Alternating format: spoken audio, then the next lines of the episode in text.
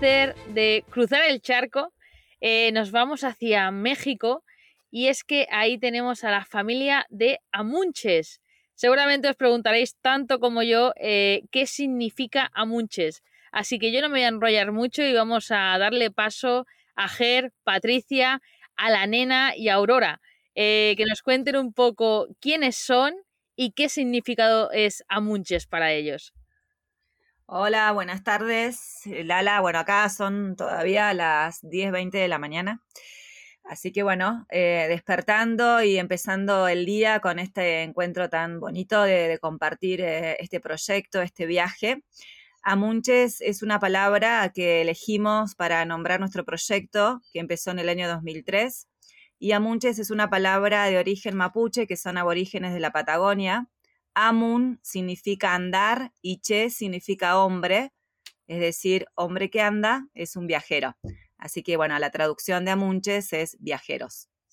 Qué guay. Qué guay. La verdad es que me encantó el significado, me lo, me lo chivó Ger el otro día. me hizo un poco de spoiler y nada, quería que, todo el mundo lo escuchara. Y bueno, como habéis dicho, desde el 2003, es que eh, se dice pronto, pero son casi 20 años. Sí, bueno.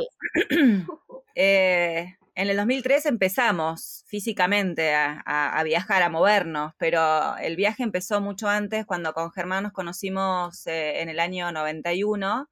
Cada uno tenía eh, en mente, en el corazón, eh, las ganas de hacer un viaje, ¿no? Diferente, cada uno a su manera, y bueno, terminó en todo esto. Qué pasada.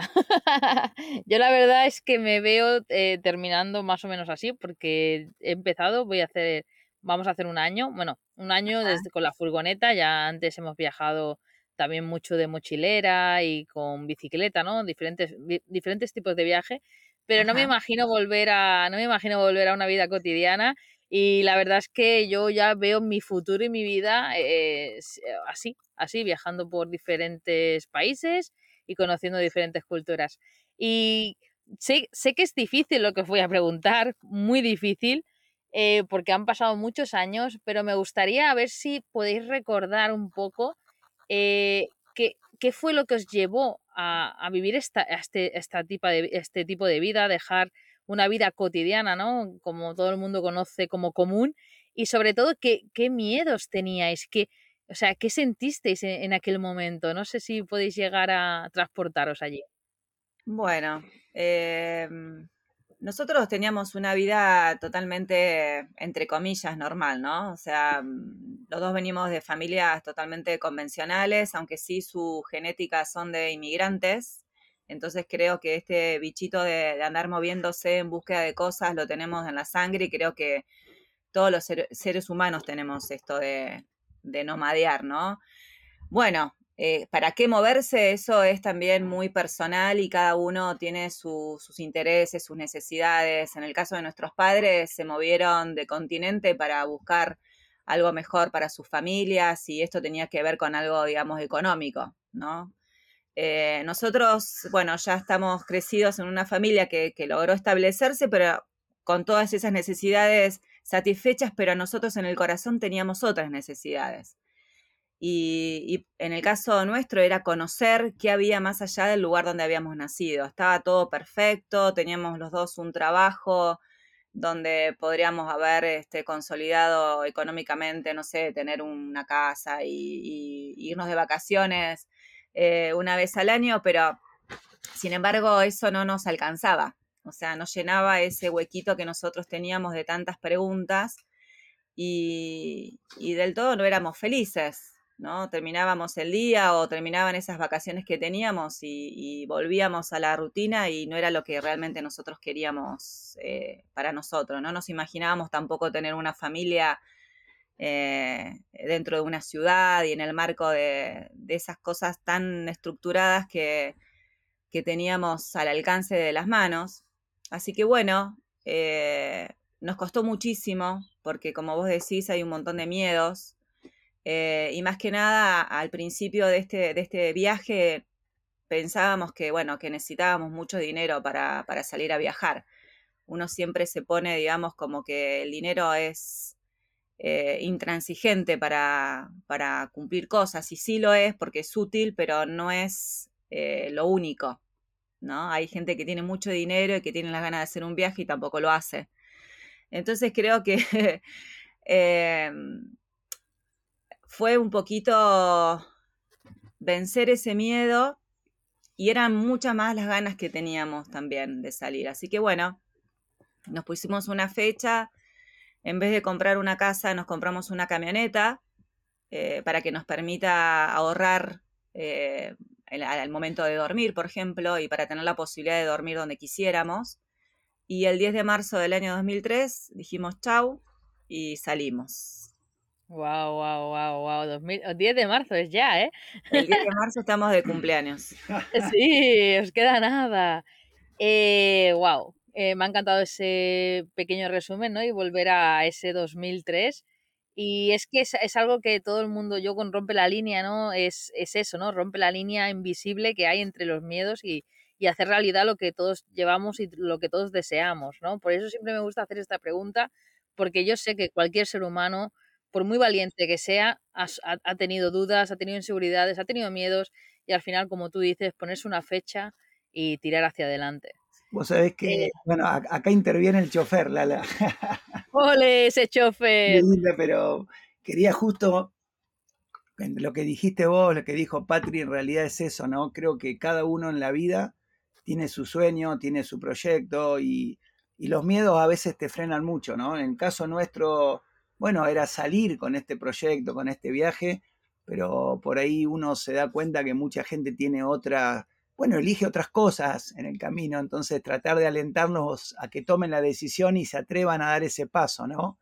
Eh, el que sea, el camino que quieran buscar, pero darse el paso y darse la oportunidad de realmente seguir lo que, lo que dice el corazón, ¿no? Efectivamente. Totalmente, sí, sí. Eh, y yo, una de las cosas, ahora mismo, pues imagino que habéis visto como un revuelo, un boom, ¿no? Muchísima gente se está lanzando a la carretera, o es que gracias a las redes sociales, pues tiene más visibilidad, ¿no? Esta vida nómada. Pero imagino que en el 2003 es que casi no habría ningún vídeo en internet de cómo camperizar una camioneta o, o, cómo lo hacían o cómo se financiaban, ¿no? A día de hoy tenemos muchísima información. ¿Cómo buscasteis vosotros? ¿O qué fue gracias a hablar con algún viajero que conocisteis? ¿O simplemente fuisteis yendo a la aventura? Eh, no sé, ¿cómo, ¿cómo buscabais información? Porque yo muchísimas de las dudas que tenía las resolví gracias a Internet. Sí, es verdad lo que decís, inclusive la, la forma de, toda la comunicación, ¿no? Eh, hoy por hoy es muy fácil, antes de 2003, por lo menos en América hasta el 2007, 2008, era más, muy complejo todo. Eh, no sé, es como que nos nació, ¿no? Tirarnos a la aventura, algunas cositas pudimos buscar, me acuerdo que demoraba un rato en entrar al internet, buscábamos información, pero, era, era ridículo, o sea, mm, era la conexión de internet, nosotros no, teníamos computadora, por ejemplo, eh, cuando estábamos organizando el viaje. Conseguimos una de escritorio, esas grandotas, con monitores y todo, y una conexión a internet que era de esas que hacían ruidito con cable y al final devolvimos todo porque era muy, muy difícil eh, y más, bueno, en Argentina.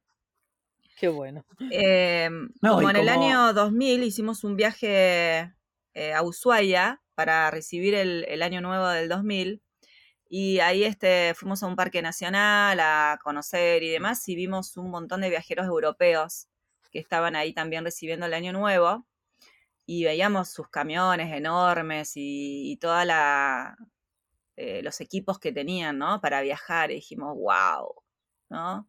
Qué, qué, maravilla. Y entre todo ese grupo de viajeros había unos que viajaban en una camioneta y tenían una carpa en el techo, así un oh. roof tent. Y dijimos, wow, ¿qué es esto? Está buenísimo, porque con Germán decíamos, ¿cómo viajamos? ¿En, en bicicleta? Uh, iba a ser un garrón porque a nosotros nos encanta recolectar, no somos acumuladores natos de, cosas, nos encanta y, eh, juntar este, recuerdos y, cosas que tienen que ver con, el viaje. Dijimos, no, bicicleta va a ser tremendo. va a ser muy pesado. Eh, entonces dijimos, esto está buenísimo, pero bueno, ¿dónde se conseguirá? Bueno, llegamos a, a nuestra casa donde terminaron las vacaciones, tristemente, volvimos a la realidad y compramos una revista que nosotros la comprábamos mensualmente. Ni sé si existe todavía esa revista, se llama la revista Weekend, que es una revista de viajes en Argentina. Eh, así que compramos la revista, abrimos y vemos esa carpa de techo y que justamente se fabricaba muy cerquita de donde nosotros vivíamos y daba la Pelos de punta, pelos de punta. Eso fue una señal. tremendo. Así que bueno, abajo decía el, el- el contacto, todo, nos ponemos en contacto, pa, pa, pa. Y, y bueno, ahí se fue dando más o menos un poquito forma a cómo íbamos a viajar. Después conseguimos la camioneta, después compramos la carpa. Y, y bueno, pero fue así, todo muy con revista, o sea, imagínate. Si no hubiésemos comprado la revista, no sé en qué hubiésemos empezado a viajar. Exactamente, no, no, no, pero que cómo se desencadenó todo, ¿no? Eh, En, en, lo visteis allí en aquel viaje en el 2000 y luego comprasteis la revista, o sea, es que al final cuando tiene que ser para ti, es para ti. Siempre lo digo, la vida te lo pone en el, te lo pone en el camino, la vida. Qué Así es. Así que bueno, esa fue una camioneta, una camioneta preciosa, 4x4, nos llevó a caminos interminables y donde se terminaba el camino seguíamos. Y esa carpita sobre el techo fue nuestra casa durante cinco años y medio, que fue el tiempo que nos demoramos en llegar hasta Alaska. Eh, y, y bueno, llegamos con un embarazo de siete meses y con una perrita, ya éramos casi una familia completa. Eh, pero la camioneta, bueno, era una camioneta muy, muy chiquita eh, y no tenía un espacio como para convivir, ¿no? Ve- ve- veíamos una furgo, una combi y decíamos, wow, esto es para nosotros. Así que bueno, con esa idea de, de contar con un espacio más, más cómodo y más grande para la familia y de repente tener nuestra casa propia, digamos, pero con ruedas, obvio, eh, surge esto de- del autobús donde estamos ahora. Y, o sea, vamos, vamos a remontarnos a qué año, eh, qué, qué año comprasteis este autobús, porque, eh, bueno, hemos hecho un viaje súper rápido, ¿no? Desde el 2000, desde el 2003. Eh, más o menos en qué año se compró este autobús. Eh, bueno, como te contaba Patti, salimos de, con la camioneta del 2003 y bueno, la idea era por un año. Llegamos a Alaska el 2008 y venía Inti en camino. Qué pasada. Y bueno, ahí nos dimos cuenta eh, que, que queríamos seguir como proyecto de familia, nunca habíamos tenido una casa. Entonces, Patri siempre había visualizado un autobús escolar y dijimos, bueno, ¿por qué no brindarle a Inti todo lo que nos brindó América a nosotros, no? Sí. Entonces eh, volvimos de Alaska a Texas, vendimos eh, la camioneta, nos fuimos a España para que naciera Inti. Inti es eh, compatriota de ustedes. Sí, eso me lo contaste, me hiciste Sí, spoiler el otro día también, pero me entró curiosidad, luego no lo acabamos de hablar y dije, ya les preguntaré, ¿cómo Bueno. fue eso ir a España a tener la nena? Bueno, nace Inti, ahora te cuento, y volvemos a Texas, a donde el 2010 compramos el autobús eh, con todos los asientos escolares y lo empezamos a convertir en nuestra casa. Entonces, desde el 2010 que ya estamos viajando en, el- en la casa con ruedas, como decía Inti cuando era chiquita. Casita con ruedas, qué guay, qué pasada. No, y lo de Inti se dio circunstancialmente, obviamente estábamos buscando un lugar para la llegada de, de Inti y teníamos uno, tenemos unos grandes amigos que en ese momento vivían en España y nos abrieron las puertas del corazón y de su casa, entonces sentimos que era un buen lugarcito para, para dar la bienvenida a nuestro sol. Y bueno, entonces fuimos a España, nace Inti y ahí nos reacomodamos y nos volvimos a, a Estados Unidos para seguir con el proyecto del autobús. Qué guay, qué guay, qué pasada. Qué pasada, la verdad. Eh, ¿Y lo camperizasteis vosotros? Sí, al autobús lo hicimos nosotros con unos amigos, muchas idas, muchas vueltas. Eh, Es un le gran dimos la, proyecto, ¿eh? la identificación nuestra, pero sí, Sí. lo hicimos muy simple, muy básico. Eh, eh, sacamos todos los asientos, pusimos una heladera, obviamente, una cocina. un baño que es a composta, una ducha, las camas y bueno, y, y, adentro está decorado con lo que te decía Patrick, con, todas fotos y recuerdos que fuimos recolectando en el camino. Qué bonito. ¿Cuánta personalidad tiene que haber ahí dentro? Ahí te vamos a mandar un video después, un par para que lo puedas conocer mejor. Exacto, sí, he estado viendo que, bueno, ya les digo siempre a, la gente que nos escucha, ¿no? Que lo dejaré todo en la cajetilla del podcast, pero bueno, dejaré vuestras redes sociales y he visto que además tenéis YouTube, que justo lo acabo de descubrir hará dos horas. Bueno. y hay, hay, algunos vídeos, he visto que no, no, no estáis tan a tope como podéis estar en Instagram, pero hay algún vídeo por ahí colgado, ¿verdad? Sí, somos, o sea... Estamos con, esa deuda de, permanente, pero bueno, ahí entendimos que vamos a empezar ahora en los próximos dos meses a armar el canal y darle contenido, porque bueno, eh, en muchos aspectos, además de poder difundir el proyecto, también abre puertas y poder llevar el Instagram, las redes sociales y el YouTube paralelamente sería muy bueno y vamos a tratar de enfocarnos. Nos cuesta mucho porque somos otra generación, Sí, nos cuesta horrores, horrores. Eh, eh, dijimos, bueno, hay que darle importancia a Instagram y bueno, ahí estuvimos trabajando, pero nos cuesta muchísimo y además, bueno, el tema de los videos también lleva muchísimo tiempo de edición, ¿no? Para que queden bonitos y que quede algo eh, lindo para compartir, lleva mucho tiempo de edición. Eh, yo soy más fotográfica, a mí me gusta la fotografía, tampoco edito tanto en fotografía, o sea, la fotografía la tomo y ya está, ¿no? Ya estaba lista para compartir y demás, pero el video sí necesita mucho tiempo de, estar sentado editando y haciendo un balance. Eh, es tan cortito el tiempo en la vida, ¿no?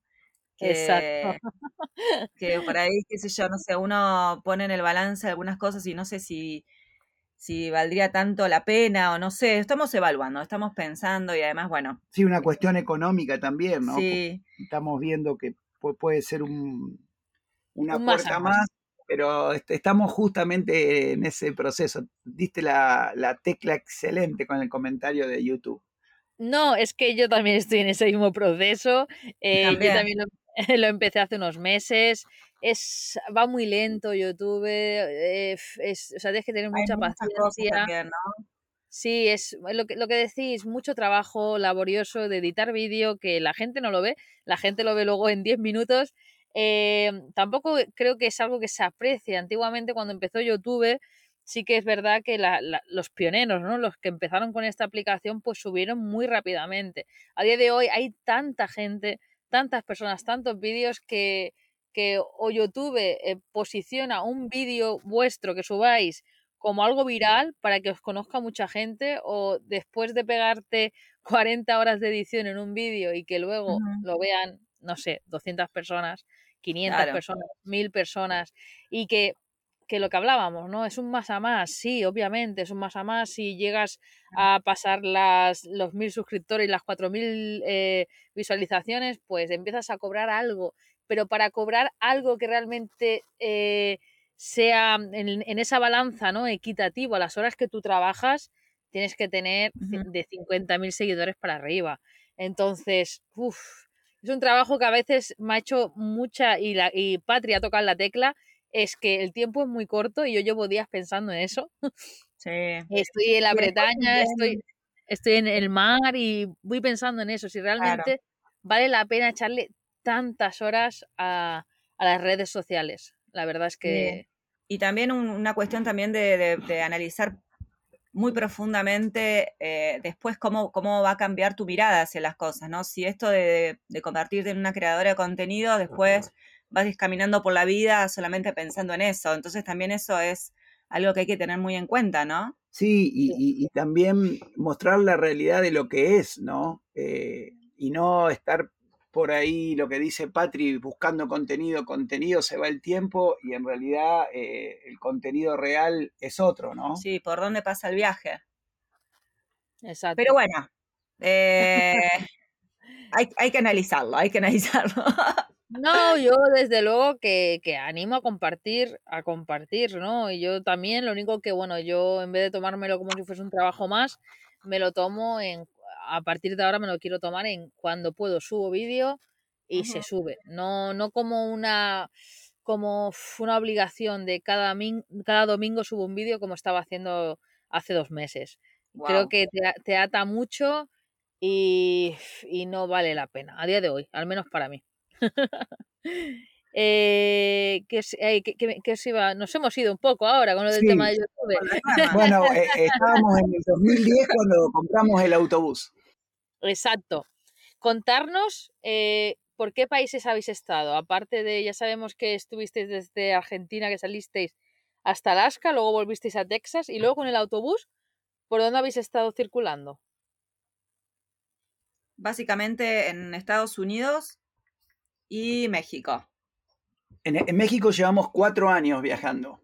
Wow. O sea, sois, de, sois como yo, que os gusta viajar lento, ¿no? Lento, totalmente. Sí, Además, sí.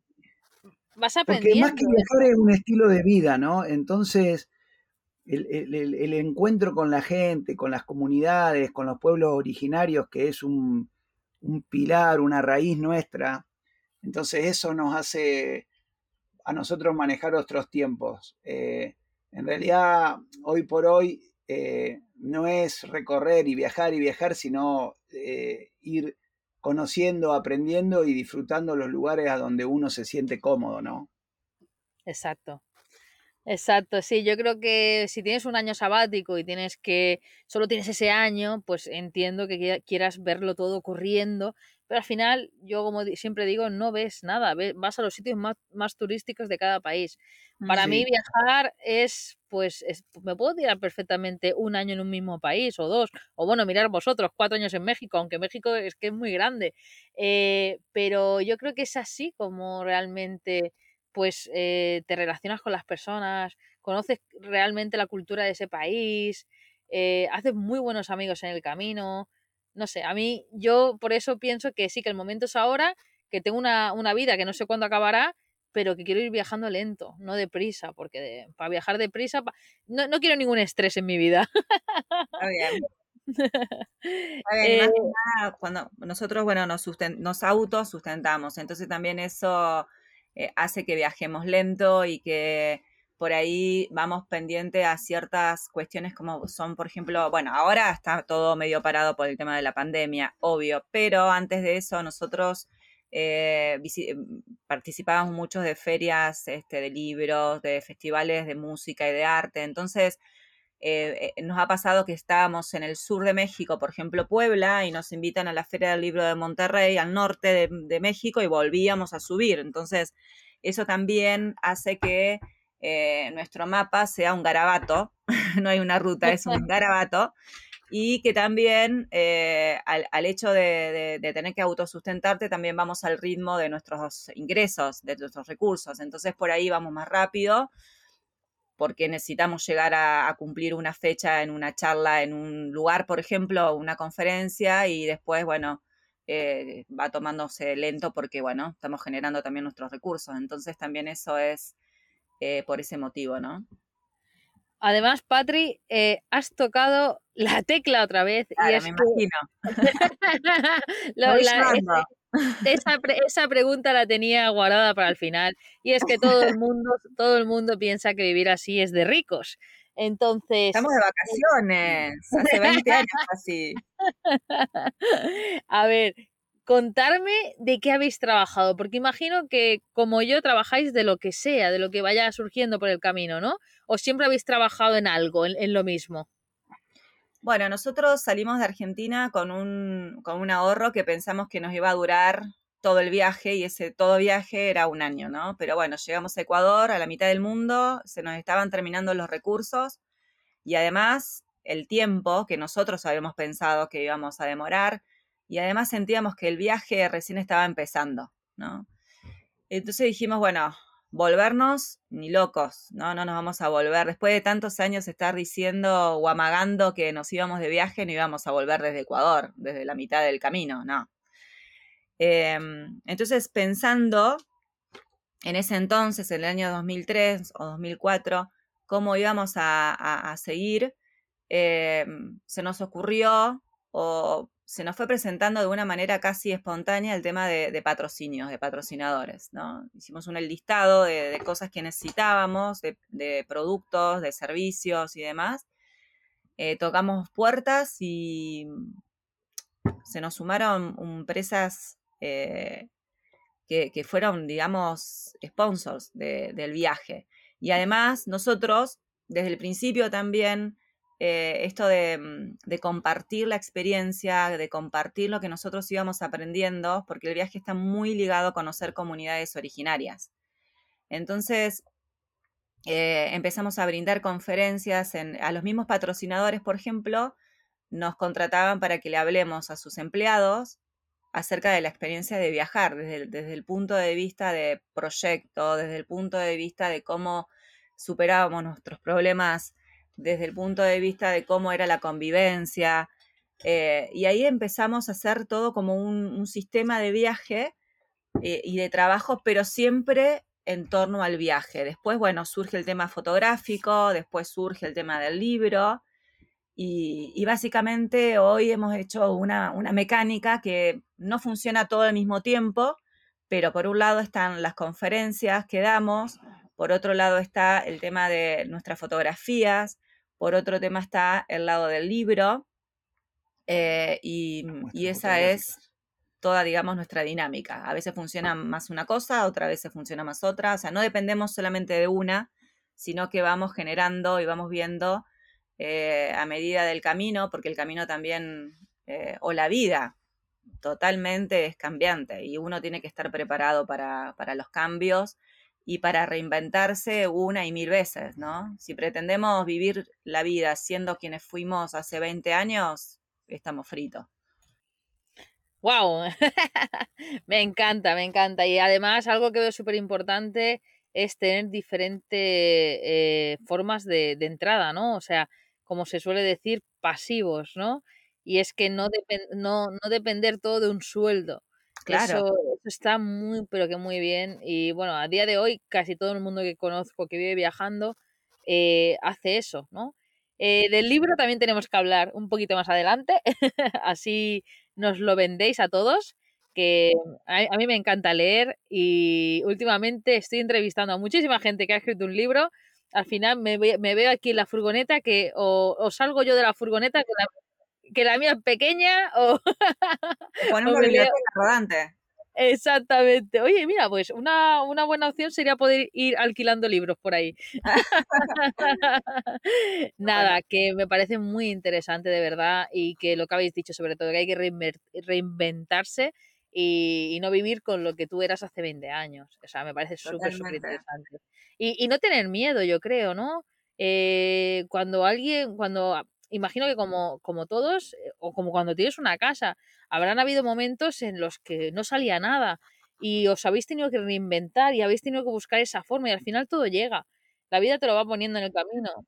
Totalmente. ¿Cuántas personas que viven en una ciudad, familias, amigos que han perdido su trabajo y han tenido que volver a empezar? Esto, esto es así, la vida es así, ¿no? La incertidumbre, eh, los problemas. Eh, uno se imagina muchas veces una vida y un futuro y después la vida te da un cachetazo y te despierta en otra realidad y bueno, ¿qué vas a hacer? Tenés que salir adelante. O sea, no queda otra. Sí, totalmente. Wow. Contarnos así alguna cosa mala que os haya sucedido en el viaje que recordéis. Seguramente a día de hoy la recordaréis como buena y os reiréis, ¿no? Pero algún momento malo, alguna situación mala, ¿no? Porque todo el mundo tiene, tiene miedo a que le sucedan cosas malas. A mí me robaron por ejemplo, me entraron a mi furgoneta, me robaron y ahora a día de hoy lo, recuerdo como algo bueno. Mira, lo, peor que me podría haber pasado, ese miedo que tenía de que sucediera, ya ha sucedido. Pues tampoco fue tan malo, ¿no? ¿Qué os ha pasado a vosotros? Uf. Un montón de cosas. Una lista, ¿no? Eh, a ver. No sé, Ger, a ver, ayúdame. Bueno, una de las partes, más allá de que siempre hemos tenido un par de. Yo estoy durmiendo con el enemigo, ¿eh? Hemos tenido un par de situaciones de, así de hurtos que en ese momento fueron, la verdad, que incómodos. Nunca nada que haya puesto en riesgo mm, a la familia para nada. una de las partes más difíciles que hemos tenido realmente es la convivencia que tenemos, ¿no? Eh, donde, bueno, tratamos día a día de poder salir adelante porque son las 24 horas del día juntos, hace 19 años viajando y 29 que llevamos juntos con Patricia. Claro, 29 años, no estamos de luna de miel, ¿viste? A veces dicen, ah, están de luna de miel. No, no estamos de luna de miel, estamos ya en otra luna. Pero sí, eso que vos decís, siempre las cosas malas, digamos, como que, que, que terminan en algo mejor. Hace un tiempo tenemos, nosotros, bueno, este, teníamos nuestras tres bicicletas, las habíamos comprado usadas y eran súper bonitas y andábamos en bici. Y de un día para otro nos roban las tres bicicletas. O sea, y las bicicletas para nosotros, por ejemplo, son eh, nuestra segunda manera de, movernos, o a veces la primera porque estacionamos el autobús y, y, nos movemos para ir a hacer compras y pasear y demás en bicicleta. Y pensamos, algo, algo mejor va a venir, ¿no? Algo mejor tiene que venir. Y bueno, al tiempo nos, nos convertimos en embajadores de marca de, de, una marca de bicicleta. Entonces. ¡Ah, la ya! eso sí que lo he visto, es verdad. Mira, pero claro, no, no, sabía la historia de, de cuando robaron las bicicletas. Sí, nos robaron. Eso, eso de que nos robaron, que nos quedamos sin bicicleta, hizo que nosotros nos movilizáramos y empezar, empezáramos a, a gestionar otro tipo de, de, manera de conseguir eso que necesitábamos, que también es una, es una buena manera hoy en día de Mm, de, viajar, ser embajadores de marcas o embajadores de productos. Eh, está también muy bueno porque uno está representando una marca obviamente que comparte un espíritu y una misma idea y, eso también ayuda a, viajar. Esa también es una de las maneras en las que nosotros estamos llevando hoy adelante el proyecto, siendo embajadores de algunas marcas. Qué guay. De hecho, eh, me ha hecho mucha gracia, Ger, porque cuando veníamos para aquí para, para, grabar el podcast, ¿no? Le he dicho a mi mujer, ¿qué, ¿qué le preguntarías tú, no? Y me dice, dice, pues le preguntaría cómo han hecho tantos años eh, viviendo, conviviendo en un espacio tan pequeño, bueno, tan pequeño, es un autobús, ¿no? Nosotros es que vivimos en un espacio aún más pequeño, eh, sin matarse. Digo, bueno, él, y digo, a ver si se lo pregunto. No, bueno, a veces sí nos matamos, con el buen sentido, ¿no? Eh, te vuelvo a decir, eh, es algo que, eh, antes de salir no estaba pensado que iba a ser una de las partes más difíciles. Y, bueno, él lo es, porque obviamente está todo compartido, no solo el tema del trabajo, además la cotidianidad, las 24 horas juntos, las decisiones, los espacios. Eh, el estar viajando a veces te aleja, de, si bien siempre hay gente, a veces está un tiempo y no tenés dónde enseguida decir, bueno, me voy unos días a tal lado eh, o a visitar a algunos amigos. Pero yo creo que el secreto es en tener, eh, digamos, el mismo sueño en común, ¿no? La vida no es fácil para nadie y, no todo es color de rosa y no todo el tiempo vamos a ser felices o sentirnos totalmente enamorados. Creo que, el secreto es tirar para el mismo lado, ¿no? Eh, tirar la carreta para el mismo lado. así decía mi abuela.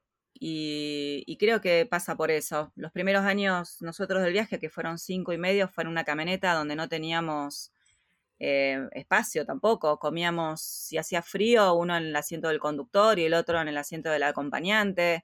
El último tiempo yo embarazada y hacía pis. Imagínate, me conozco todos los baños de Norteamérica y todos los, y todos los arbolitos también. De, qué bueno. Y, por la noche en la carpa del techo, que al principio fue una, buena idea, al final era complicado porque tenía que bajar con una barriga gigante y despertarlo a Germán para que me tenga la escalera y no me caiga. Y terminó Germán diciéndome, Patri, comprate, compremos un tupper, ¿no?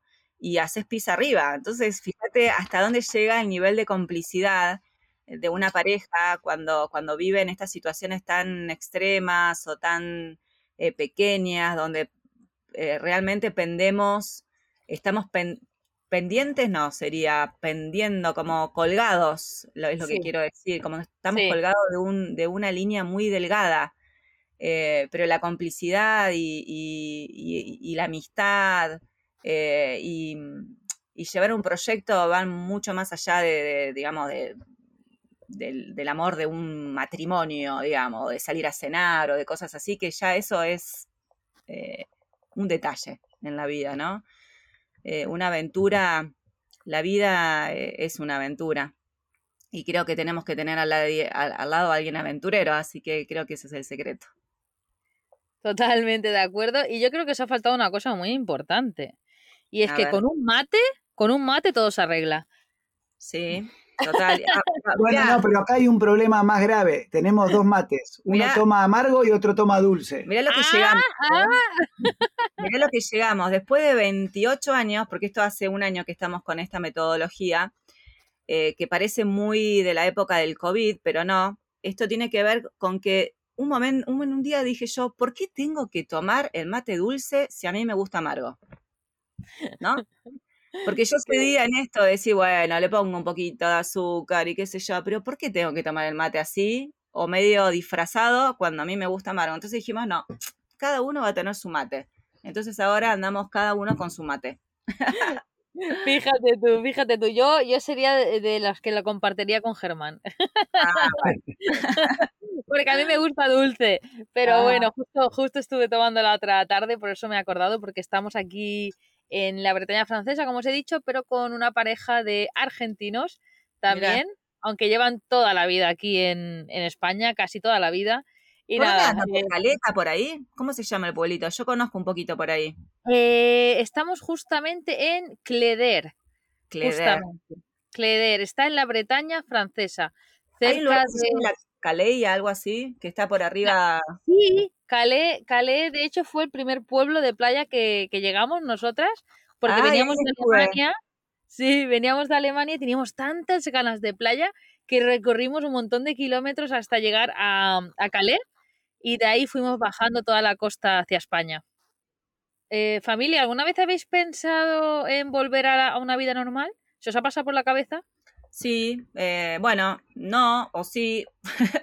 no, se nos eh, aparece la idea y después se nos desaparece rápidamente. Eh, aunque sabemos que, eso va a llegar, ¿no? Ya tenemos, eh, digamos, como un tiempo en carretera, somos, este, con Germán, bueno, nos consideramos muy jóvenes, pero bueno, estamos en una edad ya madura también, ¿no? En donde se ríe Acá se está riendo Inti. Se ríe la Inti, se está riendo carcajadas. Hola Inti. Contale qué estás haciendo, Inti. Estoy dibujando. ¿Y qué estás dibujando? A ver. Oh. Simone. Está haciendo un, un dibujo, un retrato de Nina Simone. Ole, ole, ole, qué guay. Qué guay. Mira, pues antes, porque bueno, eh, antes de que se os acabe el crédito, que esto, es la, como digo yo, esto es la realidad, no es lo que se muestra en redes. A mí también me pasa que se me acaba la batería muchas veces cuando estoy grabando y tengo que cortar las entrevistas antes. Antes me voy a saltar un par de preguntas que tenía, ¿vale? Y quiero preguntaros un poco por Inti, ¿no? ¿Cómo habéis llevado, eh, bueno, más que nada, ¿cómo, ¿cómo habéis llevado la educación de INTI hasta ahora? Bueno, mira, eh, en primer lugar estamos conscientes y confiados y eh, esperanzados también en que el viaje es una gran manera de, aprender, ¿no? pero también somos conscientes de que, de que ella pueda en un momento tomar una decisión de, de, quedarse en algún sitio para hacer alguna carrera y demás. Entonces la educación formal también es necesaria y eso lo estamos cubriendo con un sistema de educación de Argentina que es, un, es, público y es de parte del Ministerio de Educación de la Argentina, es gratuito y em, es oficial. Entonces, Cinti está cursando ahora el, el, año que le corresponde, que es sexto grado, y si ella en algún momento se reincorpora, eso le sirve para que equivalentemente va a entrar al mismo ciclo que tiene cursado hasta el momento. Perfecto, perfecto. Hay mucha gente que tiene miedo, ¿no? De viajar con niños por este tema. España, España también lo tiene, ¿eh? España tiene el sistema de educación pública, también tiene el sistema de, educación a distancia. Así que si hay un español ahí, lo puede hacer también. Exactamente, yo creo que a día de hoy todo ha ido evolucionando y hay siempre una alternativa. Totalmente. Y imagino que Inti se siente bien tal y como es, o sea, haciendo todo lo que está haciendo vía online. Sí, no es, no es el, la Argentina no es tan online, el de España sí es un poco más exigente con esto de, de estar en contacto con Internet, pero el nuestro solamente, en el caso de que ella requiere alguna asistencia de un tutor o algo, pero si no, descargamos los PDFs, que es como una guía que tenemos que hacer, completamos las actividades, por ahí sí te dan una tarea, una tarea en un foro que ellos le llaman, pero es un está, toque. O sea, se corta internet. Sí, Ay, sí, no. Lalita, nos queda casi un minuto máximo de internet. Vale, eh, familia, ha sido un placer teneros aquí, de verdad. Eh, nada, eh, siempre acabo los, po- los podcasts eh, pidiendo a la gente que, que desee unas palabras, eh, una reflexión, que, que- que- que le digáis a los, a los que nos escuchan por qué tienen que empezar a viajar. Bueno, em, porque el mundo es maravilloso, porque vale la pena conocerlo, porque vale la pena eh, salir eh, a, descubrirse también uno mismo, ¿no? Cuando uno viaja y se despoja de quién es y de lo que tiene, digamos, a su alrededor, descubre muchas cosas. Yo descubrí, por ejemplo, que, Que cada día me ama más.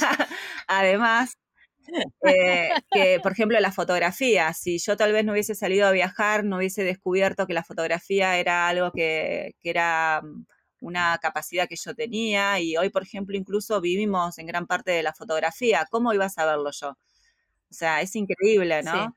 Eh, entonces, bueno, que más, más allá de que si tienes el sueño o las ganas de viajar, que lo haga, yo creo que hay que animarse a ser quien uno quiere ser, ¿no? Sea viajar, perfecto. Ser cocinero, perfecto. Ser astronauta, médico, no sé, partero, lo que sea. Realmente vale la pena eh, perder, eh, no perder el miedo, hacerlo igual, aunque sea con miedo, pero dar ese pasito hacia adelante y atreverse a ser quien uno quiere realmente ser. Ole, ole, amén, diría yo. Qué pena, qué pena, qué pena, qué pena, pero se les ha acabado el crédito a la familia de Amunches. Y nada, los he perdido. eh, hasta aquí la entrevista de hoy. Pero dejadme en comentarios si queréis que los vuelva a traer al podcast, porque me he quedado con muchísimas ganas de preguntarle muchísimas más cosas y estoy segura que vosotros también. Y nada, deciros que, que había un tema del que quería hablar y ya sabéis que me encanta apoyar estos proyectos. A Munches no han podido hablarlo porque se han ido, pero yo sí que os digo que tienen un libro y que qué mejor que comprar ese libro, apoyarles en este proyecto, en este proyecto de vida y además enriquecernos de sus vivencias. Así que como siempre os dejo todos los enlaces en la descripción del podcast. Y nada, familia, agradecer una vez más a las personas que me apoyan en Patreon, que es Miles to Go, Roti, Olga Fernández, la familia Vidajera, Some Outdoors, Flanois y Lola. Muchas, muchas gracias, corazón. No, no sabéis lo importante que es para mí que me apoyéis en estos proyectos. Y nada, si queréis apoyarme, también os dejo el link en la descripción del podcast. Y desde 3 euros mensualmente podéis apoyarme con vuestro granito de arena a que todos estos proyectos sigan en pie. Y si no, compartiendo el podcast en vuestras redes sociales, dándole like, dejando un comentario en iBox o puntuándolo con 5 estrellas en Apple Podcast, me ayudáis muchísimo a hacer visible este podcast. Pues hasta aquí familia, como siempre, nos vemos el próximo viernes. ¡Un abrazo!